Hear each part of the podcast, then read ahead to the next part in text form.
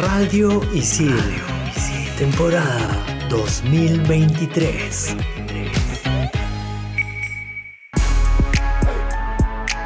¿Sabías que Red Bull patrocina 15 equipos deportivos entre los que destacan un equipo de Fórmula 1 y varios de fútbol ubicados en distintas partes del mundo? Hoy en Explícame esto, el mundo Red Bull. Bien, para terminar la clase, ¿alguna pregunta chicas y chicos? Sí, yo.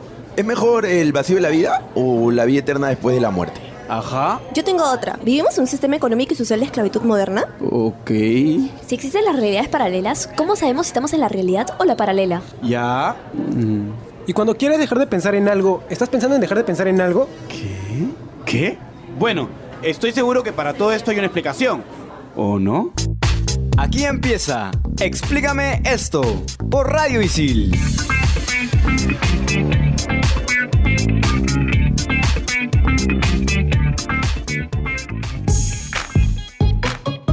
Bienvenidos a Explícame esto por Radio Isil. Soy Andrea y me encuentro conectada con Renzo y Mauricio. Hola chicos, ¿cómo están? Hoy vamos a hablar un tema que definitivamente le va a encantar a todo aquel que ama el deporte. Hola gente, ¿qué tal? Hola Andrea, hola Mauricio. Bueno, sobre todo los amantes de los deportes extremos porque ellos siempre han sabido de esta marca. Ahí estoy yo, justo Renzo, André y a todos. Feliz de estar acá con ustedes en este programa que yo creo que va a dar que hablar. Y justamente yo soy uno de esos Renzos, venido con todas las ganas para hablar de Red Bull. Y no solamente nos vamos a centrar en lo que es la bebida como tal, porque Red Bull actualmente es una marca, una transnacional que tiene miles de productos, entre ellos, bueno, varios equipos deportivos, una discográfica, aunque no lo crean, canal de YouTube, también tienen este, una productora audiovisual, bueno, varias de esas cosas las vamos a ir viendo en este programa, pero empecemos por el inicio. Exactamente, ¿qué es Red Bull? Bueno, Red Bull es una bebida energética distribuida por la compañía austriaca Red Bull GmbH. Fue creada en los años 1980 por el austriaco Dietrich Mateschitz a partir de una fórmula concebida por el tailandés Chaleo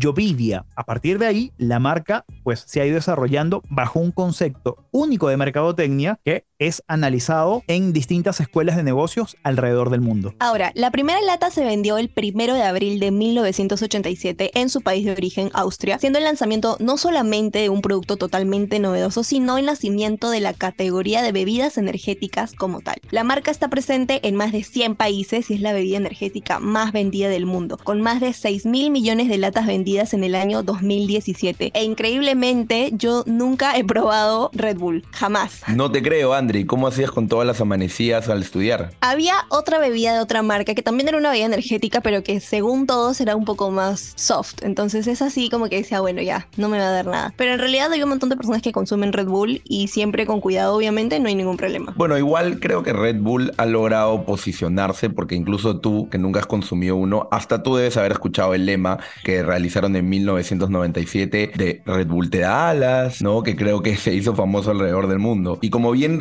Mencionó previamente, Red Bull patrocina hasta 15 equipos deportivos. Entre los más destacables están el equipo de Fórmula 1 Red Bull Racing, donde está Max Verstappen y Checo Pérez, y los equipos de fútbol, entre los más conocidos, el alemán Red Bull Leipzig y el de Austria, el Red Bull Salzburgo. Vamos un poquito atrás en el tiempo. ¿Cómo empezó Red Bull? Esta empresa austriaca tiene sus orígenes en Tailandia, específicamente donde Chaleo Jovidia desarrolló una bebida que disminuía la sensación de fatiga y cansancio. Esta bebida comenzó a comercializarse en 1975 y el nombre era Kratin Dae. Matesich la descubrió en 1982 cuando trabajaba para Procter Gamble y visitó Bangkok por negocios. Le dio jet lag, quería este, mantenerse despierto porque tenía una reunión de trabajo, fue a un bar local y pidió una bebida que le quitara el sueño. El bartender le dio esta bebida, Kratin Dae, a él le pareció fascinante y decidió llevarla a Europa, específicamente a Austria, y beberla como una bebida o un elixir que te quitaba la fatiga, el cansancio, una bebida que te da energía, un rubro que no existía en ese momento. Y luego de adaptar la fórmula para que el sabor fuera más agradable al mercado occidental, empezó a presentarla a varios mercados para empezar con su distribución. La primera respuesta, creo que como cada vez que se lanza un producto novedoso, fue negativa. Nadie quiso apostar por aquel supuesto elixir que prometía quitar el cansancio, no era algo como muy muy onírico, ¿no? Nadie creía que esto era real y que era quizás rico. No sé qué habrán pensado, la verdad. Yo honestamente sí hubiese dicho, pero era algo rico. Más, les pregunto, ¿les gusta el sabor de Red Bull? A mí me encanta, en verdad. Incluso no es algo que necesariamente tengo que tomar buscando el tener la energía, no simplemente por el gusto, por el sabor.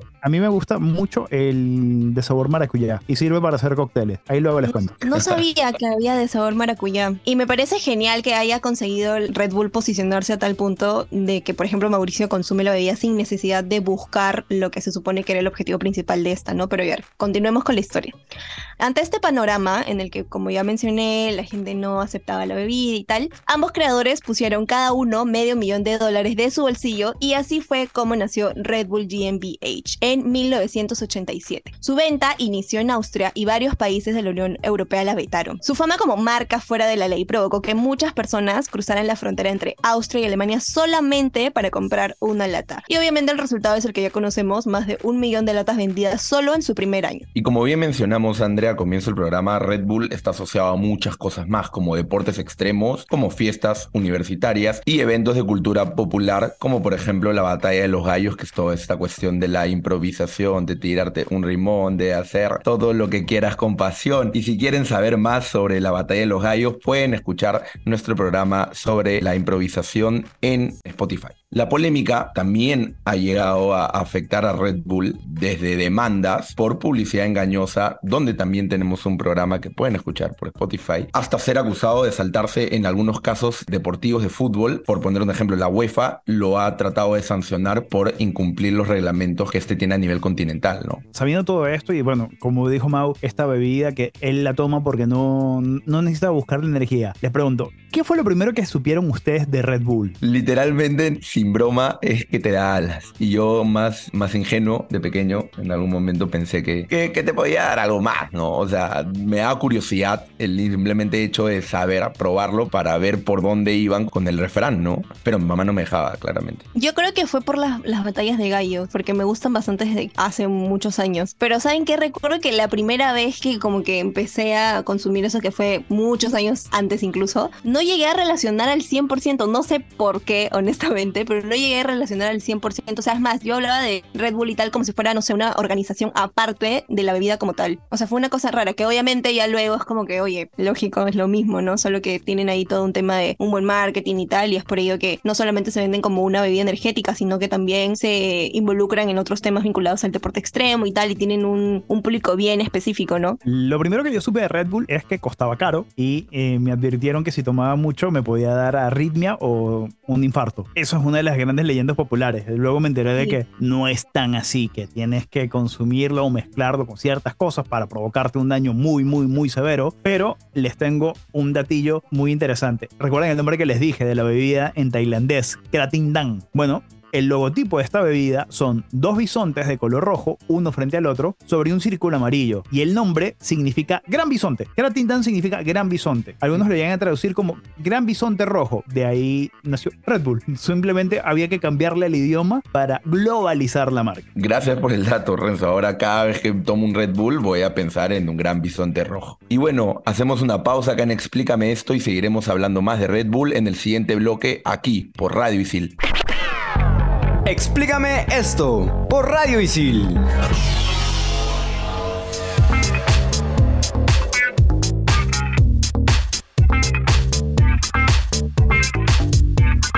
Y regresamos aquí a Explícame esto por Radio Isil. Estamos hablando del mundo Red Bull. Y la frase célebre llega gracias a Dietrich Matestich. Red Bull no tiene un mercado, debemos de crearle uno. Aunque parezca mentira, esto fue lo que hicieron los fundadores de Red Bull. No había, digamos, un mercado especializado. Tuvieron que abrirle uno, tal cual como dijo el fundador, Dietrich Mattes. Y ya vemos lo que ha pasado más de 20 años después. Unos visionarios, definitivamente, Renzo. No sé si recordarán, bueno, a lo mejor Andrea no, porque estaba muy chica, pero Mau, quiero preguntarte, ¿cuál fue la primera publicidad o elemento publicitario que viste de Red Bull? El dibujo en caricaturas, bueno, creo que no sé si hasta la fecha lo siguen teniendo, pero me acuerdo que, que veía en la televisión, cuando veías, no sé, por poner un ejemplo, MTV, veías la publicidad de Red Bull, Red Bull te alas, como ya mencionamos previamente, y las caricaturas de cómo el pata seguía volando para arriba. Eso es el primer recuerdo que tengo. ¿Tú, Andrés? Yo también, aunque no lo creas. Bueno, yo les comento algo que sí, que sí me acuerdo cuando estaba bien adolescente, tendría como unos 15 años más o menos. Oh, por Dios, yo creo que ya la gente me va a sacar la edad. Pero en fin, me acuerdo eh, haber visto varios autos, bueno, bueno, cuando la Volkswagen sacaba esa nueva edición del escarabajo, muchos autos, escarabajos nuevos de Volkswagen, el nuevo modelo, venían brandeados con Red Bull y tenían una lata gigante encima. Y no solamente los New Beetles, también los Mini, eh, los Cooper, también eran modificados para adaptar una lata gigante y hacer publicidad de Red Bull. Esos por lo menos son los primeros eh, elementos publicitarios que yo tengo memoria de Red Bull, porque ellos empezaron con una campaña muy agresiva para situar su marca, sea donde fuese. A partir de ahí, bueno, no solamente con, con los autos que les he mencionado, patrocinaban fiestas universitarias, hay muchos chicos de universidades los hacían practicantes de, de la marca para que ellos trataran de llevar este, la bebida a varios establecimientos, bares, discotecas, etcétera, etcétera. Y un momento en que el vodka con Red Bull se hizo un trago muy popular, por lo menos en los Estados Unidos. Aquí hay que hacer una aclaración muy grande. Red Bull se quiso diferenciar de eh, las marcas tradicionales de gaseosa. Ellos sabían que tenían que buscarse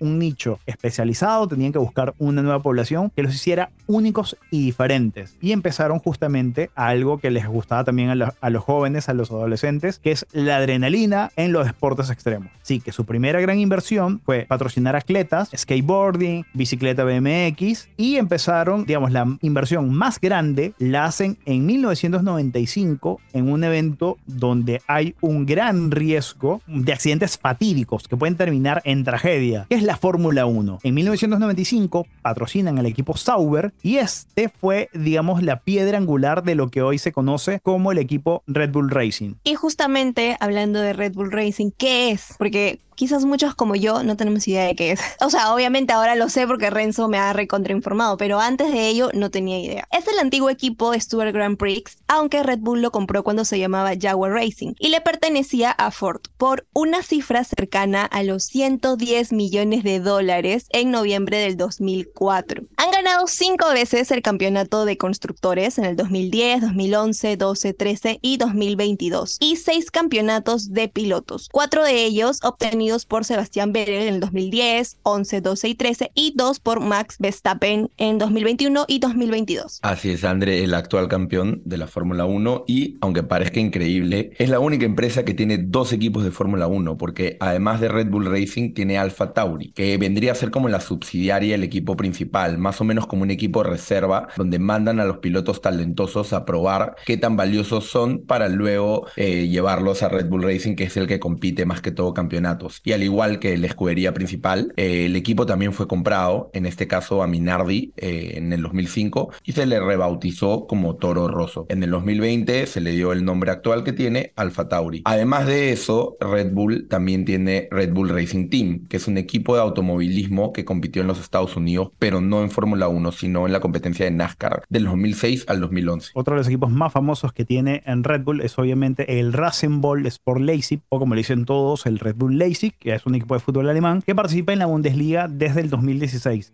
Sí, sé que me van a decir, oye, pero el Leipzig tiene mucho más, uh, más años, lo sabemos todos. Eh, es más, lo compraron en el 2009, le compraron la licencia al SSV Mark Strand, perdón mi alemán, no, soy tan ducho pronunciándolo, e iniciaron justamente una travesía que es digna del modo carrera del FIFA. Empezaron en la quinta división alemana y llegaron a una semifinal de Champions en el 2020. Avanzaron como locos, en verdad, y ahora es un equipo que compite, por casi siempre está metido en la lucha con el Bayern de Múnich y con el Borussia Dortmund en la, en la liga alemana, Es un equipo que exporta muchos jugadores, vende muchos jugadores a diferentes clubes como la liga inglesa o la liga española. Ojo que de igual forma el equipo ha lidiado con el rechazo durante varios años en Alemania y se le acusa de no tener historia y dar la cultura futbolística, por decirlo así. Por otro lado está también Red Bull Salzburgo, que es lo mismo que Leipzig, Alemania, pero en Austria. Fue comprado en el 2005 al Austria Salzburgo y ha ganado varias ligas domésticas desde entonces. También sufrió de cierto rechazo, pero eso no ha impedido su éxito. Y cabe resaltar también que este fue el primer equipo que compró Red Bull. Otro equipo que tiene Red Bull es el New York Red Bull, que es un equipo que compite en la liga estadounidense, en la MLS,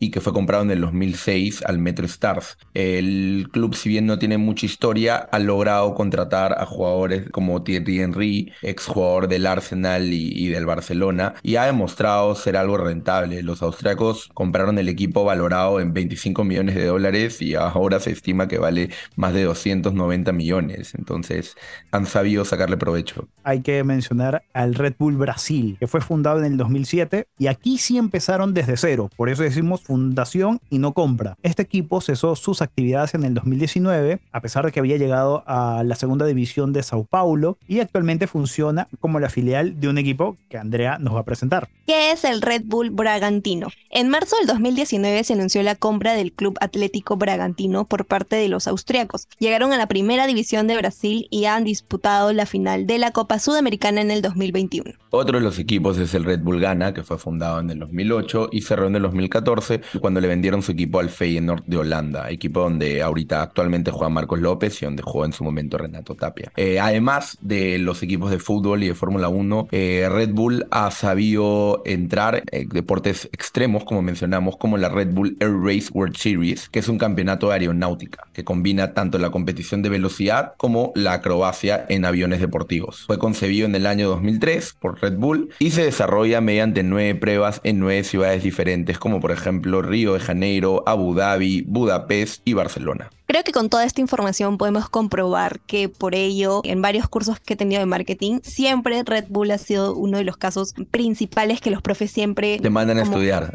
Sí, o sea, y te lo ponen como un ejemplo a seguir literalmente. No es por como enaltecer la marca, pero en realidad ellos han sabido muy bien cómo posicionar su marca y me parece genial porque no solamente lo que hemos comentado, de hecho, Red Bull es tal cual, es todo un mundo. Hay millones de deportes extremos que abarcan y me parece de verdad espectacular que hayan sabido cómo crear no solamente un nuevo nicho, por decirlo así, sino también que se hayan ido pues por el deporte extremo, que obviamente tiene un montón de cabida por un montón de personas que aman el deporte extremo. Y aquí hay que tener en cuenta dos cosas. La primera de ellas, Red Bull invierte el 25% de sus ingresos en publicidad, o sea, una cifra bastante alta. ¿Por qué hacen esto? Porque su margen de ganancia es muy amplio. A Red Bull, ojo, que Red Bull no fabrica directamente su bebida, ni la envasa, no, la terceriza bajando el costo de producción. A Red Bull le cuesta 9 centavos de dólar fabricar una lata y la vende en unos 3.50 dólares de manera individual. Si es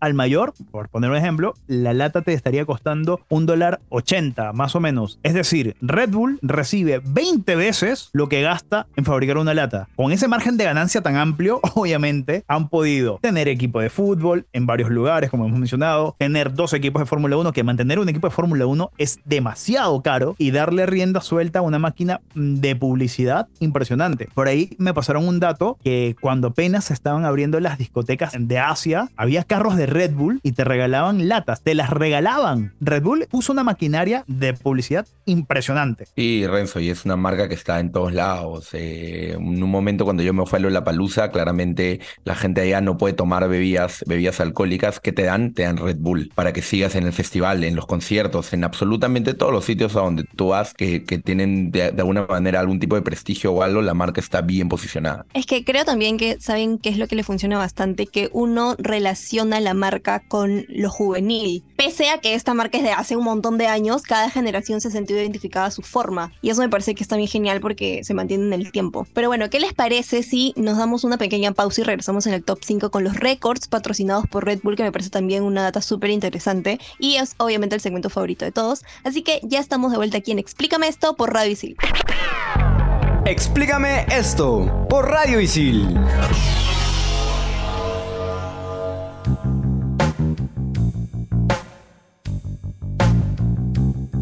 Volvemos acá, explícame esto por Radio Isil con el segmento favorito de todos, el Top 5, donde vamos a hablar de los récords patrocinados por Red Bull.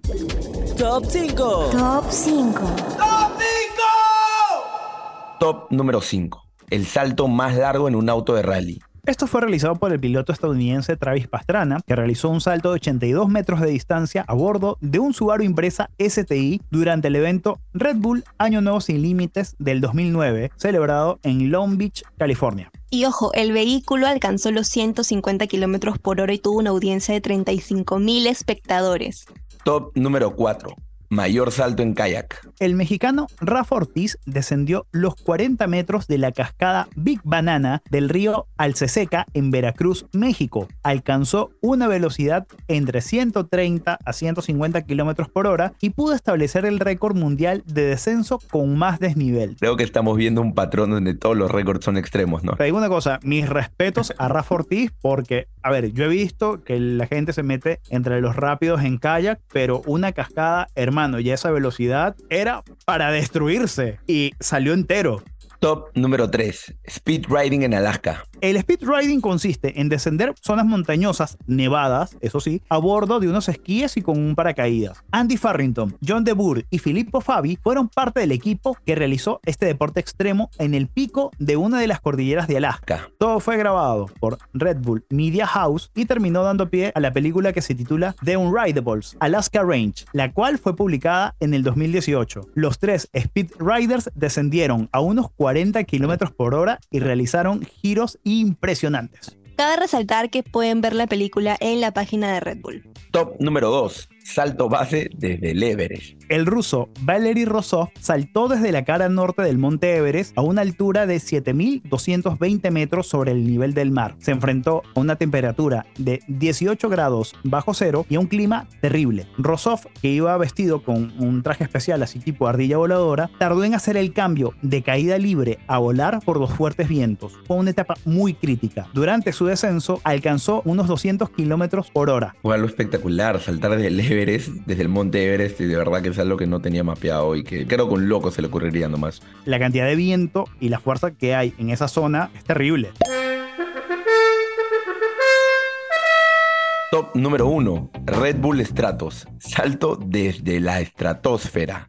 El paracaidista Felix von Garner subió una cápsula aerostática que lo llevó a 38.969.4 metros sobre el nivel del mar. Se lanzó en caída libre y su descenso superó la velocidad del sonido. La velocidad del sonido, para que lo sepan, es de 1.236 kilómetros por hora. Félix alcanzó los 1.357.6 kilómetros. Y además con esto se convirtió en el primer ser humano en viajar más rápido que la velocidad del sonido fuera de un vehículo. Realmente, con todo eso que me han dicho yo ya me quedé traumatizada del solo imaginar. Literal, ¿cuál será pues el nivel de miedo que tienen, no? O- no, no la sé. adrenalina fácil porque estaban tomando Red Bull, no sé. Deberíamos renombrar el top 5 y poner los récords extremos patrocinados por Red Bull. Sí, tal cual. Y ojo que acá también hay un dato monetario para la gente que le gusta los números y el dinerito. Red Bull invirtió cerca de 50 millones de dólares para todo este proyecto. Entre la cápsula, traje especial que tenía que lucir Félix, el desarrollo científico, porque esto se desarrolló durante unos 5 años, y la retribución mediática que tuvo, según los especialistas, fue luego del evento, obviamente, que se transmitió a todo el mundo, ha sido de unos 6 mil millones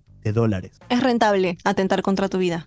Bueno, no necesariamente Andrea, porque tenemos dos deportistas peruanos que son patrocinados por Red Bull. Uno es Angelo Caro, quinto lugar en skateboard en los Juegos Olímpicos de Tokio 2020, y el otro es Diego Elías, jugador de squash y medalla de oro en los Panamericanos Lima 2019, que actualmente se encuentra en el top 3 mundial. Y ninguno de ellos, bueno, por lo que parece, es un de- hace algún tipo de actividad extrema o atenta contra su vida, ¿no? Es verdad, hay de todo un poco y me parece genial que haya estos deportistas peruanos que también estén dentro de lo que mapea Red Bull y ojalá que sean muchísimos más, obviamente. Yo creo que el programa se ha quedado un poquito corto para todo lo que tiene Red Bull. Hay también eh, deportistas tradicionales, hay tenistas, futbolistas, hay muchísimos eventos que también no nos ha dado tiempo de profundizar y que a lo mejor este programa puede tener una segunda parte. No sé, lo que sí es cierto es que hemos llegado al final de esta edición de Explícame esto y nos vemos en un próximo programa. Chau. Chau, chau. Y esto fue todo por Explícame esto por Radio Isil. Chao.